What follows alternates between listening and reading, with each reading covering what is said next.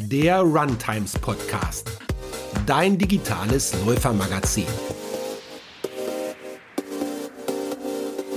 Ja, herzlich willkommen zur neuen Folge. Wir sprechen heute darüber, wie es auch ohne Personal Coach, Ernährungsberater und Mentaltrainer und dem Alltag mit Schreibtisch, Job und Familie gelingt, einen Jahresplan zu erstellen und seine Jahresziele auch zu erreichen. Und unser Gast für dieses wunderbare Thema ist Dr. Holger Richter. Ja, schön, dass du da bist, Holger. Ja, hallo Tapita. Herzlichen Dank für die Einladung. Ich freue mich hier zu sein. Ja, ich freue mich auch. Du bist ja ein Schreibtischtäter im Finanzbereich und ähm, für dich ist auch die Bewegung und vor allem das Laufen besonders wichtig. Und du hast auch schon 17 Marathons gemacht und einige richtige Highlights. Also ich bin ein bisschen neidisch, denn der New York Marathon ist auch noch auf meiner Liste und äh, Zermatt auch und hier Paris, London, das sind schon ein paar richtig tolle Ziele. Du kommst aus Heidelberg und ich weiß, dass du Laufcamps so wichtig findest wie die jährliche Zahnreinigung. Ich bin sehr gespannt, mit dir heute zu reden. Vielleicht kannst du in einem Satz für alle, die dich noch nicht kennen, sagen, wer ist denn Holger Richter? Ja, also mache ich sehr gerne. Mein Name ist Holger Richter. Ich bin 56 Jahre alt, im Beruf Leiter der Steuerabteilung eines Industrieunternehmens, das international tätig ist, hier im Raum Stuttgart und seit über zehn Jahren eigentlich leidenschaftlicher Läufer mit 17 Marathon-Teilnahmen und über 50 Halbmarathon-Teilnahmen. Mhm. Und du bist auch, wenn ich richtig informiert bin, durch Steffi Graf und Boris Becker geprägt worden. Ist das richtig?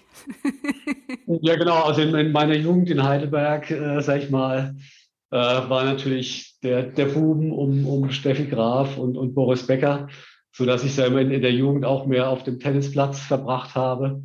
Aber das Laufen war ich immer eine sehr schöne Ergänzung, da wir auch nah am Wald äh, gewohnt haben. Und sag ich mal, weiter Vorschub hat das Laufen bei mir bekommen, weil ich dann während meines Grundwehrdienstes sind wir jeden Morgen fünf Kilometer gelaufen und das fand ich dann doch, sag ich mal, sehr, sehr positiv.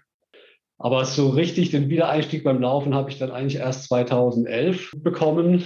Bin dann wieder eingestiegen, Heidelberg Halbmarathon, Köln Halbmarathon und mein, mein eigenes Erweckungserlebnis beim Laufen ergab sich ein bisschen zufällig. Ich war damals noch für ein US-Unternehmen tätig, gerade auf Dienstreise in New York und mein Bruder ist da, äh, sag ich mal, am New York Marathon, äh, hat er da teilgenommen. Und ich stand da morgens auf, auf der First Avenue und habe gewartet, dass die kommen.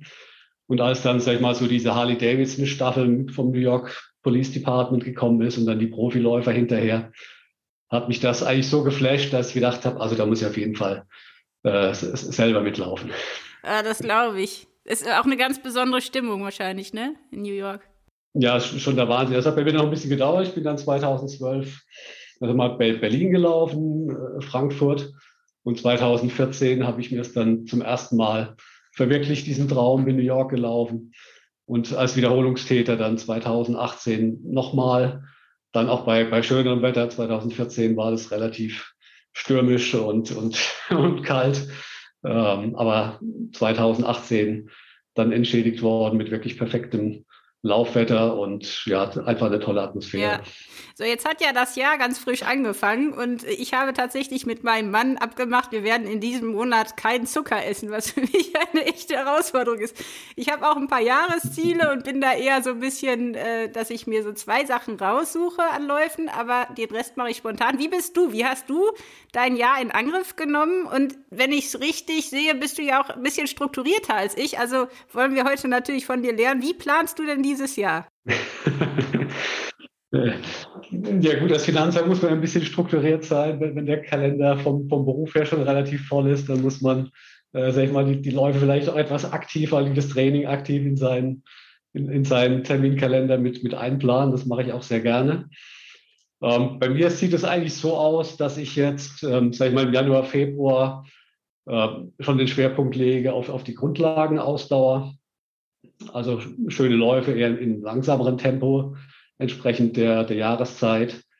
Ähm, und dann, sage ich mal, ab März äh, dann strukturierter anfange mit 10 Kilometer Läufe, äh, verschiedene Halbmarathons. Also ich laufe eben ganz gern, wenn man Heidelberg Halbmarathon natürlich in, in, in meiner Heimat, dann Heilbronn, Stuttgart. Also meistens so, sage ich mal, so drei Straßenläufe, äh, um die baue ich auch ganz gern, sage ich mal, in mein Training ein Also nicht, dass jetzt jemand denkt, warum läuft er so viele Halbmarathons, sondern das ist im Grunde genommen, sage ich mal, Teil äh, von, dem, von, dem, von dem Trainingsplan. Dann über Sommer bin ich eben sehr großer Freund von, von Trailläufen.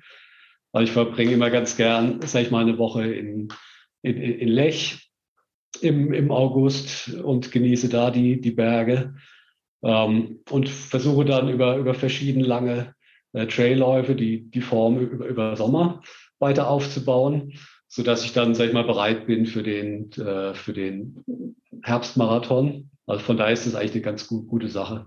Und man muss ja auch, sag ich mal, jetzt in Corona-Zeiten bin ich auch etwas zurückhaltend mit den Frühjahrszielen, weil, wie wir wissen, sind ja, sag ich mal, äh, sag ich mal, im Frühjahr die, die Laufveranstaltungen dann eher ausgefallen oder verlegt worden in den Sommer oder Herbst. Aber die positive Nachricht, sag ich mal, für alle Läufer war ja auch, dass dann im, in dem Moment, wo die Temperaturen wärmer geworden sind, Sommer, Herbst, ja dann doch wirklich viele tolle Laufveranstaltungen äh, stattfinden konnten.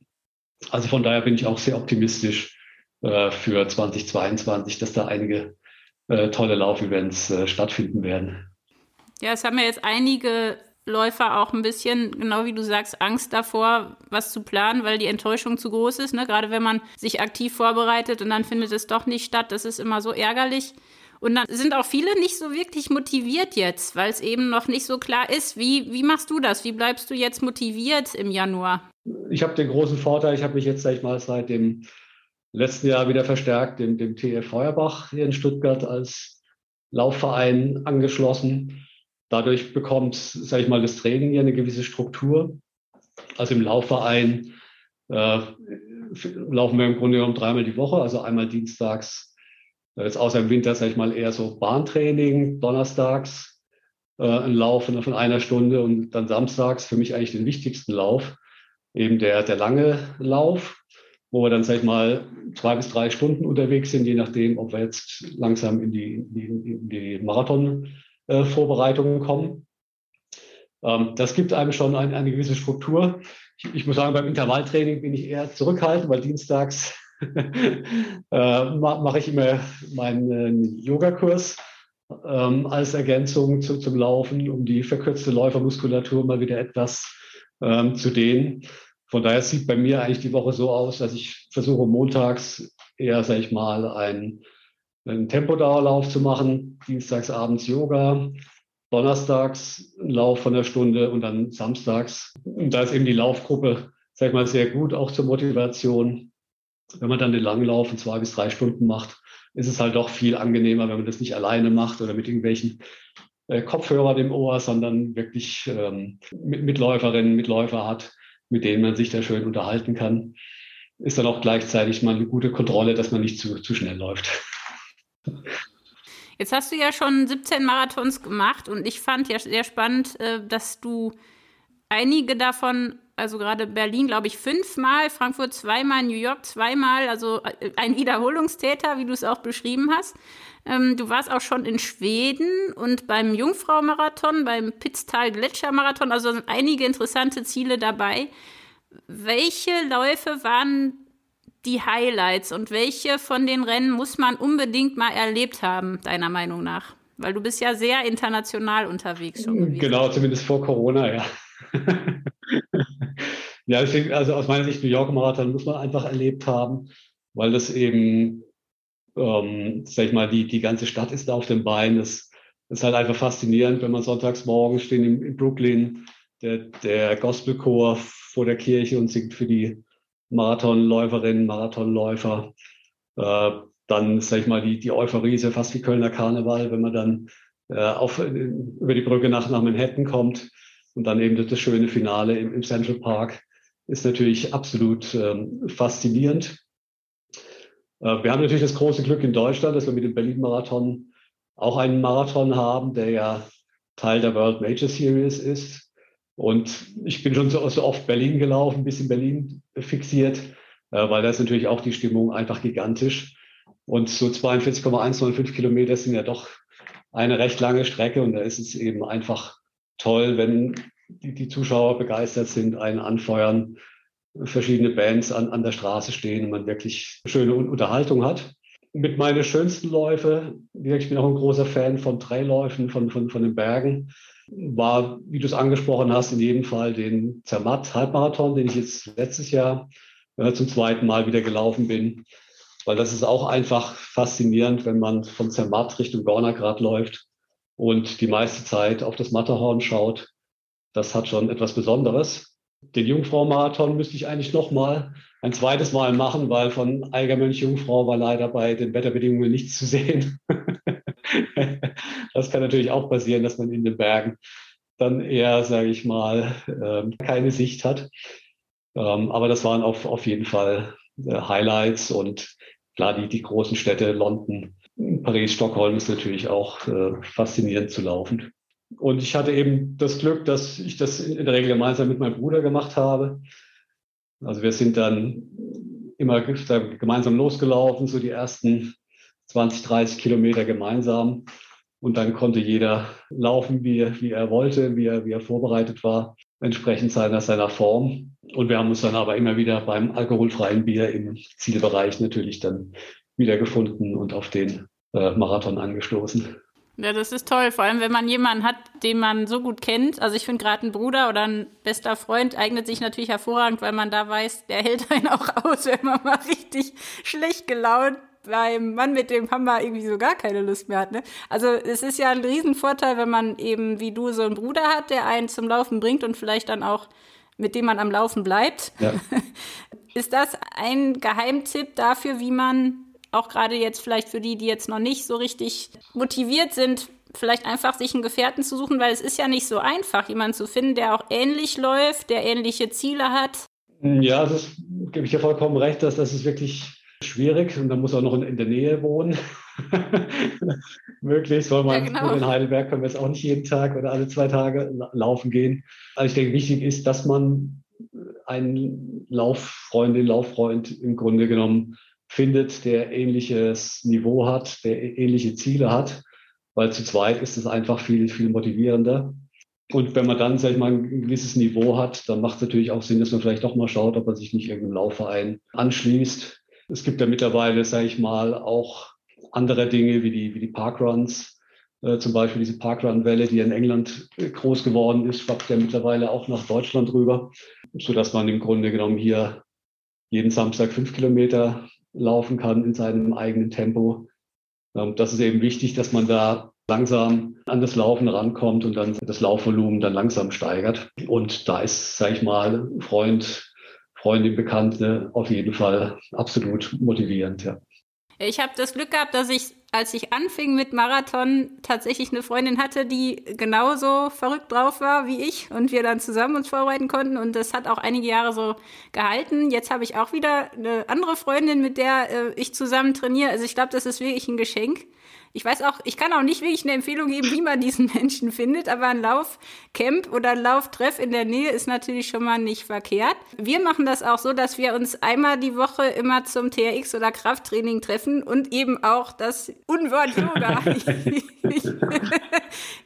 das ist halt auch manchmal zu zweit einfacher als alleine. Also ich, wenn ich alleine bin, mache ich meistens eine Mini-Version, die dauert dann zehn Minuten und ähm, ja, ist nicht so effektiv. Ja. Ist das bei dir so, dass du sagst, okay, entweder man hat halt diesen Lauffreund, Trainingspartner oder man muss dann doch einen Kurs buchen, weil da geht man auch hin, weil man hat ja für gezahlt oder machst du das online zu Hause? Also wie, wie gestaltest du dein Training? Also jetzt das Lauftraining, aber auch die Alternativsportarten. Genau, also das Lauftraining versuche ich über den Verein zu strukturieren. Wir haben auch das Glück ist außerhalb von Corona, wir haben auch im Unternehmen eine, eine Laufgruppe, die sich dienstags abends trifft. Also ich kombiniere das eigentlich ganz gern sag ich mal, dienstagsabends vor Corona, sag ich mal, war ich immer mit, mit der Firmenlaufgruppe unterwegs. Jetzt ist in den Corona-Zeiten eben der, der Yogakurs dazugekommen und dann die Langläufe lieber mit der größeren Gruppe, mit dem, mit dem Laufverein hier.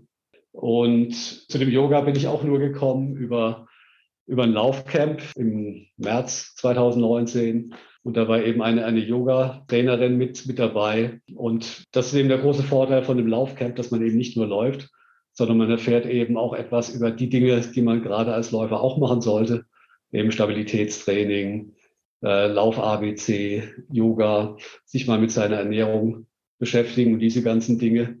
Und dieses, äh, sagen wir, der, der Yogakurs ist bei mir hängen geblieben. Aber ich, ich muss sagen, ich bin ganz froh. Also ich brauche den Yogakurs, damit ich mich da wirklich motiviere und eineinhalb Stunden da, da dran bleibe. Und ich bin eigentlich auch ganz, ganz froh als ungelenker Läufer, dass das im Moment online stattfindet. Lachen die anderen genau, auch nicht. Ne? dann hat man nicht so viele Zuschauer dabei. Das ist gut. Wenn du im Homeoffice arbeitest, kannst du dir wahrscheinlich das Training auch so einteilen, dass du dann, dann läufst, wenn es hell ist. Ne? Das ist natürlich auch ein großer Vorteil. Ja, da bin ich, da habe ich den, den großen Vorteil, da wir jetzt überwiegend seit fast zwei Jahren, sag ich mal, äh, von zu Hause aus arbeiten. Ich jetzt gerade im Winter, sag ich mal, dann mal von zwölf bis eins über, Mittag Lauf, laufen gehen kann und dafür halt dann abends etwas länger arbeite. Es fällt auch die, die Pendelzeit weg äh, zur Arbeit hin und äh, zurück. Das hat gerade im letzten Jahr meinem Laufvolumen doch äh, merklich gut getan. Also daher kann ich nur, nur jedem raten, wenn er die Möglichkeit hat, sage ich mal, auch von zu Hause aus arbeiten zu können, dann eben die Zeit sinnvoll zu investieren in eine gute Laufeinheit oder Yoga-Einheit. Und, und Laufen ist ja nicht nur Laufen, sondern wie du ja auch weißt, es ist ja auch Zeit für sich zum, zum Nachdenken über Dinge oder eben gemeinsam mit, mit anderen Freunden, Bekannten laufen und, und Dinge zu besprechen. Also von daher eine, eine tolle Sache. Ja. Jetzt äh, kommt das Yoga ja meist entweder aus eben einer Erfahrung, dass man das in einem, in einem Camp sieht und merkt, das ist ganz gut, oder man fängt an, Dinge zu ändern, weil es eben zu Verletzungen kommt oder zu Disbalancen, gerade als Läufer. Wie du sagtest, wir sind ja öfter verkürzt. Wie ist es bei dir? Kannst du dich an deine größten Lauffehler gerade am Anfang erinnern, was da falsch gelaufen ist, woraus du viel lernen konntest? Ich habe das große Glück, dass ich also noch, noch keine irgendwie großartigen Laufverletzungen hatte. Gut, ich gehe vielleicht auch nicht ganz an die, an die Endgrenzen heran. Aber jetzt in, in Bezug auf Lauffehler, ich meine, der Klassiker ist ja immer, dass man halt zu schnell losläuft bei, bei Wettkämpfen, weil man denkt, man muss jetzt schon mal irgendwie zehn Minuten beim Marathon äh, am Anfang reinholen, damit man dann am Ende mehr Zeit hat. Und genau das Gegenteil ist ja der, der Fall. Und das dauert natürlich schon, sag ich mal, sehr lange, bis man in der Lage ist, gleichmäßig eine Pace zu halten beim Marathon. Also ich habe da auch jetzt im Grunde genommen ja 17 Anläufe gebraucht, bis ich Ende Oktober letzten Jahres beim Luzern-Marathon einigermaßen gleichmäßig zu, zu Ende gebracht habe. Mein besonderes Ereignis beim, beim Laufen, was ich hatte, war allerdings ein anderes. Ich bin einmal ganz, ganz normal auf der Straße durch den Wald gelaufen und auf, auf einmal habe ich einen Schlag im Hinterkopf bekommen hat, hatte mich noch gewundert, wer das kommt und dann festgestellt, dass wohl ein, ein Mäusebussard gedacht hat, dass ich mich etwas zu nah an seinem Nest äh, bewegt habe. Nein. Das war dann, war dann schon erstmal etwas äh, ein, ein Schreck natürlich, wenn man das sich an den Hinterkopf langt und äh, man da blutet. Als er das zweite Mal angeflogen kam, bin ich dann schnell in, in Deckung gegangen, habe Unterschlupf gesucht. Von daher bin ich etwas vorsichtig, gerade wenn ich dadurch durch den Wald oder so laufe. Also das war eigentlich mein, mein besonderes Ereignis bisher. Aber zum Glück bisher nur einmal passiert. Wahnsinn, das habe ich noch nie gehört. Also ich habe schon von Wildschweinattacken und von Hirschproblemen im Wald äh, gehört, aber von einem Bussard angegriffen zu werden, das ist mal was ganz Besonderes. Hattest du denn äh, äh, Ohrstöpsel drin? Weil oft ist es ja so, dass man durch Musik nicht mitkriegt, wenn irgendwas passiert. Ja, normalerweise laufe ich eigentlich immer ohne, ohne Musik da zufälligerweise hatte ich gerade die, Kopfhörer drin. Da ist es natürlich noch besonders blöd, weil man nicht weiß, was, was ist denn jetzt hier eigentlich los. Man hört auch nichts. Aber ja gut, mein Sehen tut man ihn sowieso nicht, weil er kommt ja von hinten angeflogen. erst, dann, erst dann beim zweiten Mal. Aber wie gesagt, er will einem ja nicht wirklich wehtun, er will einen ja nur aus seinem Revier ja. vertreiben. Und das ist, ist, ja auch in Ordnung. Es sei, ihm, es sei ihm verziehen. ja, ich kann nur empfehlen, wirklich diese Knochenschall-Kopfhörer. Also, wenn man lange läuft, ist es ja manchmal doch ein bisschen äh, langweilig, aber ich finde es echt wichtig, dass man die Ohren ja. offen hat. Also für alle da draußen, die nicht ohne hm. Musik laufen, bitte holt euch Knochenschall-Kopfhörer, damit ihr nicht vom Mäusebussard angegriffen werdet, ohne es vorher zu merken. Äh, du bist recht strukturiert und da natürlich jetzt die Frage, wir reden ja über Jahresplanung. Mhm. Wie gehst du denn ganz konkret vor, wenn ich jetzt meinen Jahresplan, also vielleicht neige ich ja dazu, gar keinen Plan mehr zu machen, weil eh alles nicht mehr planbar ist. Aber es ist ja trotzdem wichtig, weil ohne Ziele kommen wir auch nicht weiter im Leben. Was würdest du empfehlen für alle, die jetzt ihren Jahresplan machen? Wie sollten die vorgehen? Gerade mit normalem Job und, und eben ohne Mentaltrainer und Ernährungsberater und viele mhm. machen auch nicht jetzt jedes Jahr eine Leistungsdiagnostik, weil es einfach auch viel Geld kostet, alles so insgesamt. Was würdest du empfehlen? als Schreibtischtäter?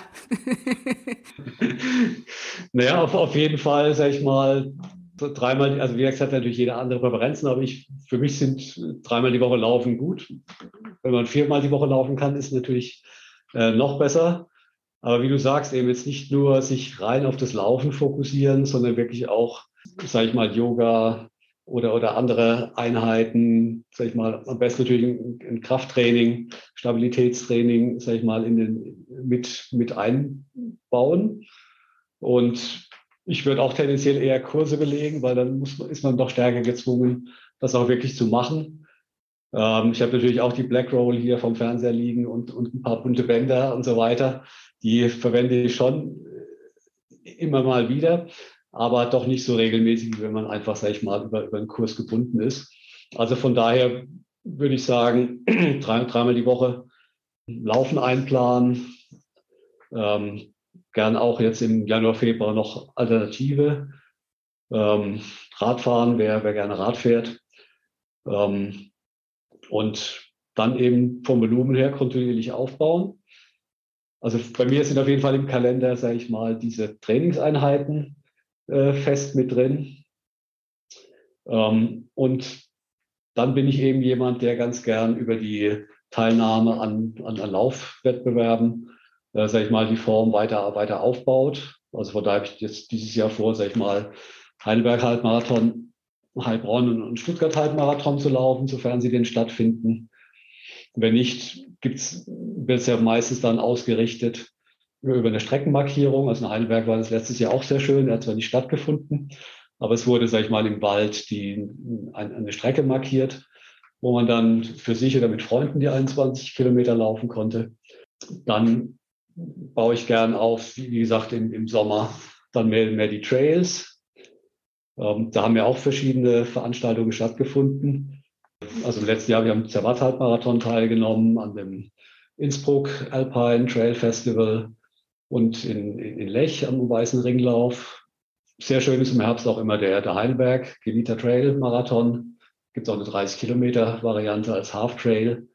Äh, das sind tolle Sachen, wo man dann auch wirklich sich über die Distanz 15, 20, 25, 30 Kilometer Richtung Marathon hinarbeiten kann, äh, so dass man dann für den Herbstmarathon im September, Oktober dann auch die entsprechende Ausdauer hat, um da gut durchzukommen.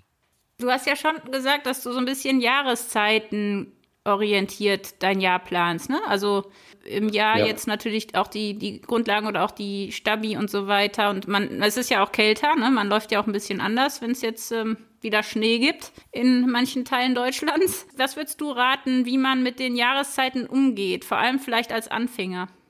Also wenn man jetzt wirklich absoluter, sag ich mal, Lauf, Laufeinsteiger ist, dann würde ich sagen, also auf jeden Fall jetzt Januar, Februar nicht, nicht zu übertreiben.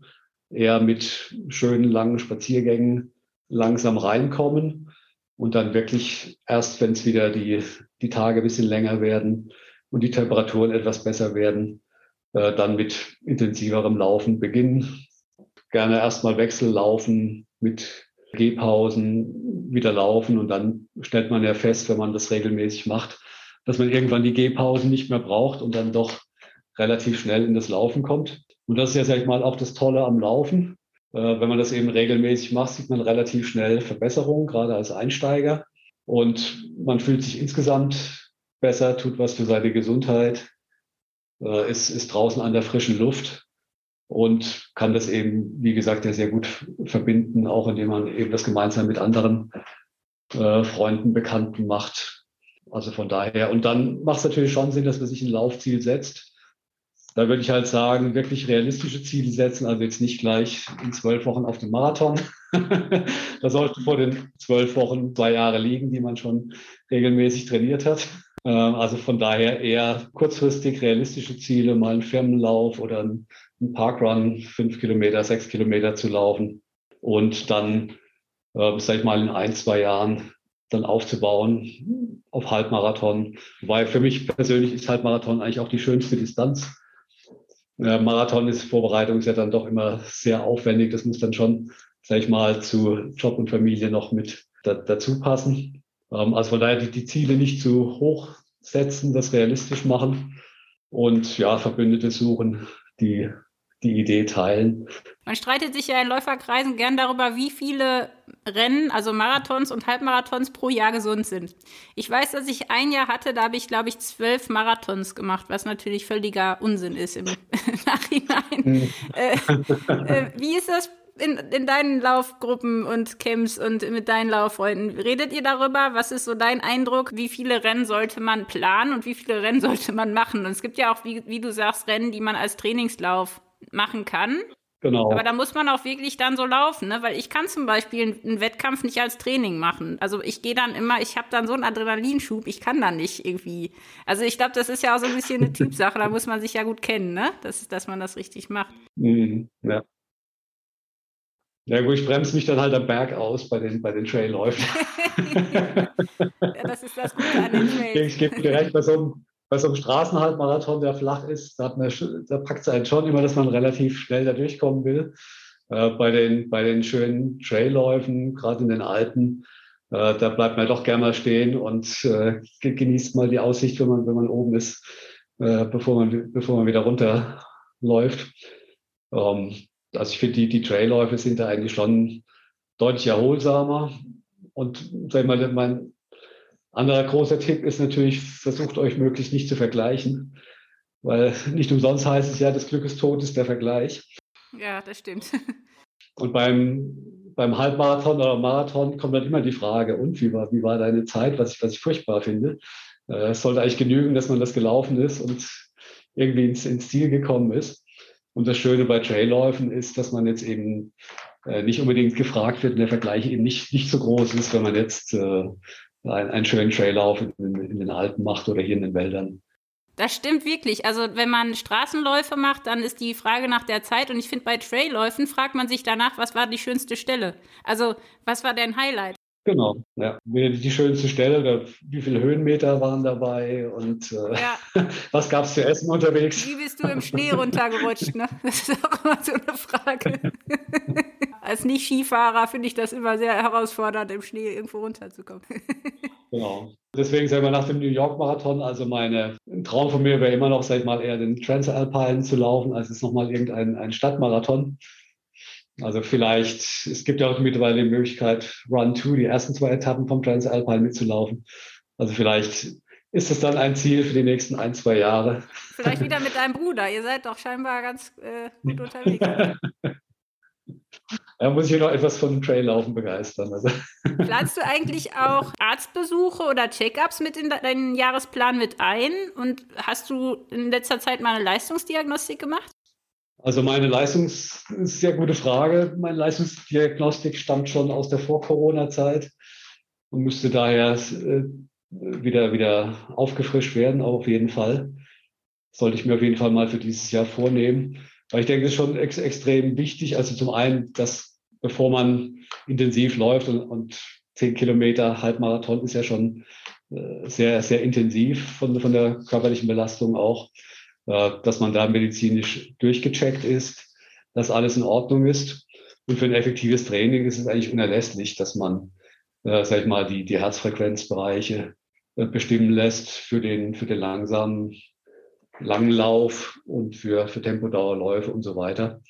Weil der Läufer tendiert ja dazu, äh, sag ich mal, immer in relativen Einheitstempo zu laufen, wie es eben gerade noch so gut geht. Und das ist eben auch eine schöne Sache, die man in, in Laufcamps lernt, dass man im Grunde genommen die, die langsamen Läufe langsamer laufen muss und die schnellen Läufe schneller laufen muss. Und da ist eben so eine Herzfrequenzsteuerung sinnvoll.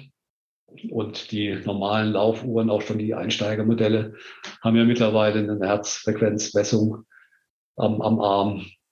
Ähm, also ist auch nicht mehr so kompliziert wie früher mit, mit Brustgurt. Also gerade wenn man jetzt, sag mal, Freizeitsportler ist, reicht aus meiner Sicht ja, sage ich mal, die, die Laufuhr am, am Handgelenk. Ja, es ist komisch, dass man die Leistungsdiagnostik meistens entweder am Anfang macht oder e, wenn man den ersten Marathon läuft vielleicht oder wenn man eben mhm. total ambitioniert unterwegs ist. Aber ich habe jetzt auch festgestellt beim letzten Podcast mit dem Bernd Rosso, dass ich ewig keine mehr gemacht habe. Also wirklich, es ist Jahre her, wo ich die letzte Leistungsdiagnostik gemacht habe. Und ich, ich glaube tatsächlich, man neigt dazu zu denken, ich kenne mich ja, ich weiß, wie es geht. Aber der Körper verändert sich ja auch. Mhm. Man muss ja mit 20 das. auch anders trainieren wie mit 30 und mit 40 wahrscheinlich auch anders mit ja. 30. Und von daher ist es, glaube ich, auch ein wichtiges Thema. Vielleicht sollten wir uns das dann beide auch mal vornehmen für dieses Jahr mal wieder. Auf jeden Fall. Ja, was mich auch wundert, zum Beispiel für den Paris-Marathon, äh, musste man eine, eine ärztliche Unbedenklichkeitsbescheinigung vorlegen. Äh, dass also ein Arzt bestätigen musste, dass man in der Lage ist, einen Marathon zu laufen, was man ja, sag ich mal, im deutschsprachigen Raum eher nicht braucht. Ähm, also finde ich eigentlich gar keine schlechte Idee, äh, dass man ja doch vielleicht ein bisschen mehr einfordert als nur das Anklicken, dass man den wohl laufen kann und auf sich achtet. Ja. Also in manchen Ländern wird es, wird es ja gefordert, dass man im Grunde genommen eine ärztliche Bestätigung bringt, dass man Marathon laufen Stimmt, kann. auch bei Trailläufen ist das in, in Italien, in Frankreich, ich glaube auch in, ja. teilweise, ich weiß gar nicht, in Österreich und der Schweiz glaube ich auch ab und zu. Es gibt ja auch immer wieder Fälle, hm. wo Läufer plötzlich umfallen und man weiß nicht warum. Ja. Wann machst du Laufpausen? Um, ähm, also auf, auf jeden Fall nach dem, also bei mir baut sich das das Training und auch die Teilnahme an den Wettbewerben, wie gesagt, von Frühjahr bis zum Herbst äh, so auf mit dem Herbstmarathon als Highlight. Und danach habe ich auch erstmal eine, eine, gewisse Zeit keine Lust mehr, mach mal langsam. Ähm, wobei ich laufe schon das ganze Jahr durch, nur dann halt mit geringerem Umfang, äh, dann im, im Herbst, Winter und freue mich auch drauf, dann mal, wenn es hoffentlich auch dieses Jahr wieder möglich sein sollte, ein paar Tage auf den Skiern äh, zu stehen und dann wirklich über Alternativtraining etwas zu machen. Und dann habe ich auch wieder die äh, richtige Motivation, um dann im Frühjahr wieder äh, richtig, richtig loszulegen. Ja. Aber die Laufpausen sind wichtig, sollte man auch seinem Körper äh, gönnen. Ähm, wir haben auch als die Diskussion im Laufverein, weil viele lieber, lieber den Frühjahrsmarathon laufen, weil sie da, sage ich mal, kontinuierlich ähm, trainieren können, was ich aber eher mühsam finde. Weil vor den ganzen Frühjahrsmarathons, ob es jetzt Hamburg oder Wien ist, hat man eigentlich keine Möglichkeit, mal an einem Halbmarathon äh, teilzunehmen, sondern muss das ja alles, sag ich mal, für sich ausmachen, mehr oder weniger.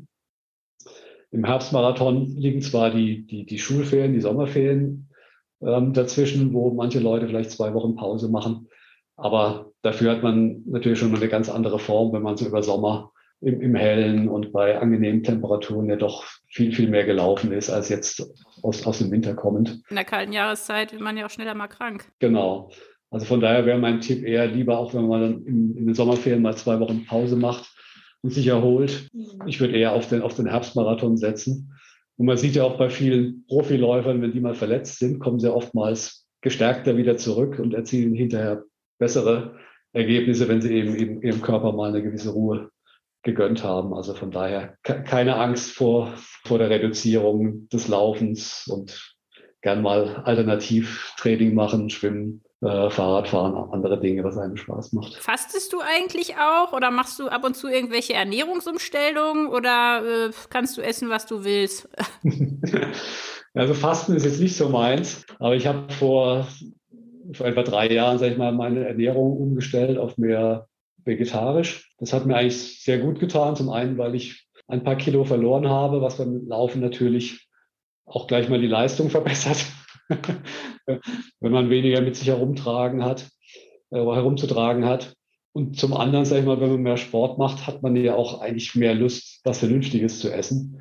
Also ich kann mir, sag ich mal, den Morgen ohne vernünftiges Müsli mit Haferflocken, Nüssen und Obst eigentlich nicht mehr vorstellen, weil es bringt einen halt doch locker bis zum Mittag, während, äh, sag ich mal, die auch leckere schwäbische Butterbrezel äh, ja doch nach einer Stunde meistens ihre Wirkung wieder, wieder verliert. Also von, von daher, ich denke, Laufen und etwas bewusstere Ernährung gehen eigentlich äh, einher, weil man einfach, wenn man vom Sport kommt, jetzt keine Lust hat, irgend, irgendeinen Quatsch zu essen.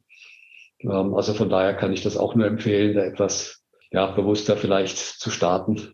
uns doch mal mit Paul McCartney zu halten und zumindest mal montags kein Fleisch zu essen. das wäre ein Anfang. Oder besser noch die ganze Woche. ja, ich ernähre mich auch überwiegend vegetarisch. Und das ist tatsächlich ein großer Lebensgewinn. Die Lebensqualität ist deutlich besser und auch die Leistungsfähigkeit. Aber klar, man kann sich auch vegetarisch bescheiden ernähren, das muss man auch genau. dazu sagen. Wenn man sich nur mit Pommes und Bier ernährt, ist das natürlich auch schlecht. Ja. Wie sieht denn dein wöchentliches Sportpensum neben der Arbeit so aus, ganz konkret? Ja, also wie, wie gesagt, montags Tempodauerlauf, dienstags abends eineinhalb Stunden Yoga, donnerstags eine Stunde, eineinhalb Stunden laufen und dann samstags der, der lange Lauf. Und sag ich mal, so Sachen wie Lauf-ABC versuche ich dann immer mal in die, in die kürzeren Läufe mit, mit einzubauen. Und Stabi-Training dann eher mal so zehn Minuten äh, zwischendurch. Also das sind wahrscheinlich die Bereiche, die, die bei mir noch ausbaufähig wären. Alles, was, was Krafttraining, Stabilitätstraining und, und, und diese Dinge an, anbelangt. Da muss ich mir dann über einen Kurs oder oder Camp mal wieder die entsprechende Motivation dann wahrscheinlich holen. Das machst du auch einmal im Jahr, so ein Laufcamp, oder? Ja, meistens einmal oder ja, alle, alle zwei Jahre. Und eben, wie gesagt, ganz unterschiedlich. Ich meine, früher ist es halt eine tolle Motivation. Ich, ich finde Laufcamps in den Bergen auch faszinierend. Ich habe mal ein Laufcamp in, auch auf der Seiseallen mitgemacht. Das ist natürlich auch landschaftlich ein, ein Traum. Oh, ist herrlich, ja. Gibt es auch einen sehr schönen Lauf dort, ja. genau. Ihr habt in eurem Laufkalender 2022, den ihr online gestellt habt, ja, viele schöne Vorschläge drin. Ja, das ist ja äh, schlimm. Es sind so viele, dass man gar nicht weiß, welche man alle machen soll. ja. Und es ist auch gut, dass ihr euch dieses Jahr auf Deutschland, Europa, äh, sag ich mal, etwas fokussiert habt. Weil es ja doch damit zu rechnen, dass man jetzt eher weniger weiter wegfliegt, um an irgendwelchen Laufveranstaltungen teilzunehmen. Und wir haben ja auch ganz, ganz tolle Veranstaltungen hier in Deutschland, Österreich, Schweiz und, und ja, schön finde ich halt auch, sag ich mal, wenn man die Saison noch etwas erweitern kann. Wie gesagt, bei mir war jetzt Ende Oktober im Grunde genommen der, der letzte äh, Marathon, aber es gibt ja auch im November, Dezember eigentlich noch schöne Läufe. Da muss man dann eben nach Spanien oder nach, nach Südfrankreich gehen, um hier, sag ich mal, die Saison noch etwas zu, zu verlängern. Ja. Du hast gerade noch zum Thema Lauftechnik und Lauf-ABC ähm, gesagt, dass das nicht so dein Lieblingstraining ist, was wahrscheinlich für uns fast alle gilt. Was ist denn so eine Übung, die du dir vorgenommen hast, öfter zu machen für dieses Jahr? Gibt es da irgendeine? Ja, also im Grunde genommen, was, was auch der, dein, dein letzter Podcast-Gast gesagt hat, also die Deep Blanks, jeden Tag eine, eine Sekunde länger. Also Blanks kann man doch morgens und abends, sag ich mal, recht gut, also wenn wir den Tagesablauf einbauen und dann die, ja, jeden Tag eine Sekunde länger ist natürlich gut. Wobei ich denke, ja, bei, bei drei Minuten würde ich dann schon aufhören, also eine halbe Stunde wird es mir nicht werden, Tabitha. Ich bin da auch noch nicht so sicher, aber nicht, dass man jemand schaffe. Aber man braucht ja Ziele im Leben, ne? Ob das so realistisch ist, weiß ich bei mir auch noch nicht. Eine halbe Stunde. ähm, ja, zum Abschluss vielleicht für alle, die jemanden kennen, der jetzt gerade erst mit dem Laufen anfängt und ihm Tipps geben will oder selber gerade erst mit dem Laufen neu vielleicht auch anfängt. Was sind deine drei besten Tipps für einen Wiedereinstieg? Es ist kein Januar-Streak zu machen, wie das manche Laufzeitschriften vor, vorschlagen. Also Laufstreak im Januar würde bedeuten, dass man jeden Tag, jeden Tag läuft, im schlimmsten Monat des Jahres und dann immer mindestens eine, eine Meile, also 1,6 Kilometer. Ich denke, das äh, würde es mir eher, eher verleiden, wenn ich das machen müsste. Also von daher jetzt den kalten Temperaturen angemessen, schöne Spaziergänge machen, lang, langsam reinkommen, realistische Ziele setzen, sich für dieses Jahr ein Ziel setzen, vielleicht auch für fürs nächste Jahr oder über, für, für das übernächste Jahr dann langsam aufbauen und dann einfach Verbündete suchen. Und äh, es, es gibt so viele Möglichkeiten, ob das innerhalb von Laufgruppen bei Firmen sind, Laufcamps, Laufvereine. Selbst bei Steuerseminaren werden mittlerweile äh, morgens ein gemeinsames Laufen angeboten, nicht mehr gemeinsames Trinken am Abend. Also das ist also eine Entwicklung. Auf jeden Fall nicht nur ein, einmal laufen und dann, äh, sag ich mal, zwei Wochen nichts mehr machen und dann wieder laufen, dann fängt man eben wieder von vorne an. Das ist extrem frustrierend. Also das Wichtige beim Laufen ist eigentlich, dass man das regelmäßig macht, also zumindest zweimal die Woche, besser dreimal, am allerbesten viermal die Woche. Und ja, dann sieht man auch sehr schnell, sage ich mal, dass es einem leichter fällt, dass man auch besser die Treppe hochkommt zu Hause und äh, es einem insgesamt besser geht. Und das kombiniert noch mit vernünftigerer Ernährung, äh, da geht es einem auf jeden Fall gut.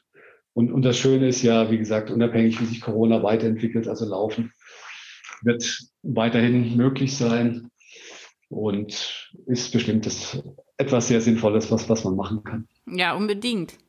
Also wir nehmen mit, auf jeden Fall einen Lauffreund suchen, der oder die e, ähnlich unterwegs ist wie man selber und vielleicht auch mal tatsächlich ein Laufcamp in diesem Jahr und auch einen Arztbesuch einplanen. Was mir total hilft, ist tatsächlich Monatsziele, also einfach jedem Monat irgendwie ein Motto zu geben und die Sachen wirklich konkret zu planen. Am besten eben auch mit einer Freundin oder einem Freund. Ähm, jetzt zum Abschluss zum Thema Jahresplan. Ist noch irgendwas offen geblieben, was du noch loswerden willst, was man beachten muss? Oder haben wir alles gesagt? Also mein, mein Jahresziel ist, sage ich mal, dann im Herbst der, der, der München-Marathon. Weil ich bin letztes Jahr den, den München Halbmarathon gelaufen. Das fand ich sehr, sehr schön, sehr gut organisiert. Man darf es ja nicht nur aufs Laufen äh, fixieren und da passt es für mich ganz gut, dass am Tag danach, am Montagabend, die wunderbare österreichische Band Granada in der Muffathalle in München spielt. Also von daher, man muss das immer kombinieren. Schönes Laufen, Marathon am Sonntag und dann tolles Konzert. Also ich würde immer, sage ich mal, nicht nur den, den Lauf planen, sondern immer auch etwas drumherum, ob es jetzt die, die Stadttour ist, Stadtbesichtigung oder Besichtigung äh, von, von einem Museum oder, oder andere Dinge oder eben irgendeine musikalische Veranstaltung. Das, das bleibt einem und motiviert einen, sage ich mal, nochmal noch mal extra. Ähm, weil man muss ja schon auch irgendwie ein emotionales Momentum mit, mit reinbringen. Wenn man das nicht aus sich heraus rein intrinsisch läuft, dass man da noch einen Anreiz hat, dass man weiß, okay, äh, heute wird gelaufen und morgen ist dann entweder eine eine schöne Feier oder irgendein tolles Konzert, äh, was einen dann zusätzlich motiviert. Wenn man dann auch stehen kann, ne? oder sitzen besser. ja, es geht, geht, alles eben rein. muss, man muss keine Treppen runterlaufen. Ja, genau. Jetzt äh, noch eine Frage habe ich. Du bist ja in Luzern, Stockholm, Paris und London gelaufen. Was davon war am schönsten? Also ich fand London am, am schönsten, weil einfach auch die, ich war überrascht, wie euphorisch die, die Zuschauer in London sind, weil es starten eigentlich fast alle für irgendeine Charity-Organisation. Und es wird halt immer gejubelt, wenn diese Charity-Organisation vorbeikommt. Die Leute am Rand haben auch normalerweise ein T-Shirt an von der Charity-Organisation. Von daher war das faszinierend. Und bei mir kam noch hinzu, es war auch noch der letzte Lauf von Paula Radcliffe und an einer Stelle in London kommen einem dann die Läufer entgegen. Also ich habe mich gewundert, warum wird hier so gejubelt? Und dann haben die Leute natürlich so gejubelt, weil hier Paula Radcliffe cool. Äh, gelaufen kam. Und das war natürlich sehr, sehr faszinierend. Ähm, wobei man sagen muss, bei den, also von daher ist London absolutes Highlight. Paris ist, ist toll. Was ist an Paris so besonders? Ja, in Paris ist es einfach genial, dass man wirklich auf der Champs-Élysées startet und äh, dann ja wirklich durch die Stadt läuft und zum Schluss auch wieder äh, sag mal, an der Seitenstraße vom Arc de Triomphe ankommt. Wobei man sagen muss, die Stadtmarathons haben natürlich schon auch immer ihre Passagen, wo man relativ weit draußen läuft. Von daher sind für mich schon, sag ich mal, Berlin und, und New York, sag ich mal, die Highlights, weil eigentlich wirklich über die ganzen 42 Kilometer äh, Stimmung an der Strecke ist und, und Abwechslung an der Strecke ist. Also von daher deswegen verstehe ich nicht, warum viele immer wieder in Frankfurt laufen. Ich bin auch dreimal in Frankfurt gelaufen, den Marathoner. Ich finde die Strecke teilweise echt schrecklich. Die ist ja echt. Oh, also der Zieleinlauf naja. ist großartig, aber teilweise, nee. Ja, ja wobei ich meine, man muss halt sagen, wenn, wenn für, für die klassischen Freizeitläufer, die im Vier-Stunden-Bereich den Marathon finishen, ist es halt in Berlin auch sehr voll. Während in, in, Frankfurt kannst du da deutlich, äh, sag ich mal, entspannter laufen, ein eigenes Tempo laufen. Und es ist auch ein bisschen weniger Aufwand äh, und ein bisschen überschaubarer, wenn man sich die, das ganz große Ereignis haben möchte. Also von daher, ich würde es auch, mein, wenn man jetzt seinen schnellsten Marathon laufen will, dann läuft man natürlich nicht New York oder et etwas in der Art. Das muss man ja genießen. Da ist dann Frankfurt oder sag ich mal, München, Hannover, Köln wahrscheinlich schon, sag ich mal, sehr gut geeignet, weil es sind doch noch genügend Zuschauer an der Strecke, aber man kann eben auch gut sein, sein eigenes Tempo laufen. Äh, die, die, die schnellen Läufe würde ich eher schauen, dass sie eher in der Umgebung mit möglichst wenig Reiseaufwand und Logistik drumherum ähm, gemacht werden können. Was war noch besonders an Stockholm und Luzern? Von Stockholm erwartet man ja was Tolles. Man kommt ja auch zweimal durch, durch die Stadt. Eine tolle Atmosphäre kann man natürlich auch schön verbinden mit, mit dem Wochenende. Äh, von Luzern war ich jetzt eigentlich sehr positiv überrascht, weil bisher bin ich immer nur am Vierwaldstätter See vorbeigefahren, Richtung, Richtung Süden und habe gedacht, ah ja, schön eigentlich, aber äh, von daher war ich von Luzern, sag ich mal, auch sehr positiv überrascht, weil man wird mit dem Schiff zum Start äh, gebracht. Ist auch eine wunderbare Stimmung an, an, an der Strecke kann hinterher seine, äh, seine Läuferbeine im Vierwaldstätter See eisbaden. Ist auch schön, ja. und wird dann mit dem, mit dem Schiff wieder, wieder zurückgebracht. Äh, also einfach auch von der, von der Atmosphäre sehr schön, am Vierwaldstätter See äh, entlang zu laufen. Und was ich bei den, bei den Schweizer Läufen immer gut finde, dass eigentlich immer auch das, das Bahnticket mit dabei ist, äh, zumindest in, innerhalb von, von der Schweiz. Das ist eben sehr, sehr gut organisiert von, von Anreise, Abreise und auch der, der Event an und für sich. Äh, das hat mir jetzt Corona, sag ich mal, auch gezeigt, eben nicht immer nur Berlin oder die, sag ich mal, Standardläufe zu machen, sondern eben auch ruhig mal andere Läufe zu machen. Und ich bin da bisher nicht immer nur positiv überrascht worden, dass es doch sehr, sehr viele tolle Laufveranstaltungen gibt. Und viele bieten ja auch das das komplette, die komplette Bandbreite an. Also sage ich mal Kinderläufe, zehn Kilometer, Halbmarathon, Marathon. Wie, wie gesagt, das muss nicht immer der, der Marathon sein. Und manchmal kann man ja auch so verrückte äh, Schlammläufe machen mit der ganzen Familie oder irgendwelche anderen sportlichen Herausforderungen. Äh, du bist auch mit deinen Töchtern, glaube ich, schon zusammengelaufen. Das äh, ist ja auch eine Idee vielleicht, seine Familie einzuspannen sagen wir, sind natürlich auch eher diejenigen, die Cardio im Fitnessstudio auf dem Laufband äh, betreiben. Aber nachdem die Fitnessstudios ja gerade im letzten Jahr, sage ich mal, geschlossen waren, äh, sind sie eben dann doch mal mit mir laufen gegangen. Und ja, war natürlich mein persönliches Highlight, dass wir letztes Jahr, sage ich mal, den Stuttgart-Lauf, es war da letztes Jahr ein 10-Kilometer-Lauf, äh, zu dritt gelaufen sind und alle ins Ziel gekommen sind. Und ich denke auch für Sie eine schöne Erfahrung, weil die waren vorher, sage ich mal, auch eigentlich noch nicht wirklich zehn Kilometer am Stück gelaufen. Äh, die haben halt in der Schule immer den Cooper-Test gemacht, zwölf Minuten irgendwie laufen, äh, bevor man zusammenbricht. Ähm, und es ist natürlich auch, auch schön zu sehen, einfach wenn man die Erfahrung macht, naja, so zehn Kilometer hört sich ja doch sehr lang an. Wenn man sich aber ein bisschen vorbereitet und das dann, sag ich mal, in einem in einem moderaten Tempo angeht, sage ich mal, kann man das eben sehr schön laufen und ist dann sehr stolz, wenn man das eben geschafft hat. Und das Schönste für mich war natürlich jetzt, nachdem im Dezember der, der Stuttgart-Lauf die Mail geschickt hat, mit Anmeldung startet für das nächste Jahr, dass dann gleich die WhatsApp kam von, von meiner Tochter mit der Frage, und das laufen wir 10 Kilometer oder, oder 21? Ach, wie toll. ja. Also von daher werden wir mal schauen, ob wir dieses Jahr die 10 Kilometer wieder laufen oder ob wir uns doch die 21,1 Kilometer äh, zutrauen. Aber das, das schauen wir dann mal. Ja, schön. Ah, das ist auch ein tolles Ziel. Ja. Und die, die Eisberg-Challenge, die du 2018 gemacht hast, äh, würdest du die auch nochmal machen oder ist das was, was man nur einmal erlebt haben muss? Ja, genau. Also die, die Eis, Eisberg-Experience an der Westküste in, in, in Schweden. Das ist eine, eine Dreitagesveranstaltung, die ich mit meinem Bruder gemacht habe. Da läuft man an drei Tagen durch eine zauberhafte Landschaft an, an den Scheren, teilweise auf, auf einer Insel, wo man dann mit der Fähre rüber, rüber gefahren wird und dann wieder, wieder zurückgebracht wird. Das ist natürlich absolut äh, faszinierend. Ähm, das ist also, sag ich mal, auch ein absolutes Highlight gewesen, äh, mal als Alternative zu, zu den Alten auch mal eher in die, in die hügelige Landschaft, sag ich mal, nach, nach, nach Schweden zu gehen. Da muss ich auch noch hin. Aber die, die Hindernisläufe mit durch den Schlamm robben, das überlasse dann doch lieber dir. ja.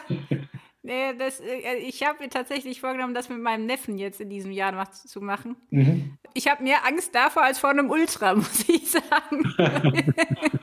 ist schon ein bisschen her ja. mit den ganzen Hindernisläufen. Naja, man wächst mit seinen Herausforderungen, Holger.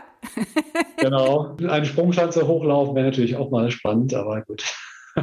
ja, da wäre vielleicht auch noch mal was, was man mit den Töchtern gut zusammen machen kann. Vielleicht, wenn die den Halbmarathon geschafft haben, ist das dann die nächste Idee.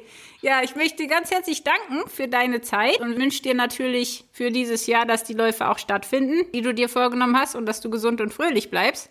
Ja, auch vielen Dank. Dir auch ein tolles Laufjahr, Peter. Danke. Das war der Runtimes Podcast. Spannende Laufgeschichten, Trainingstipps und Workout-Videos gibt es auf unserer Webseite run-times.de oder in unserem YouTube-Kanal.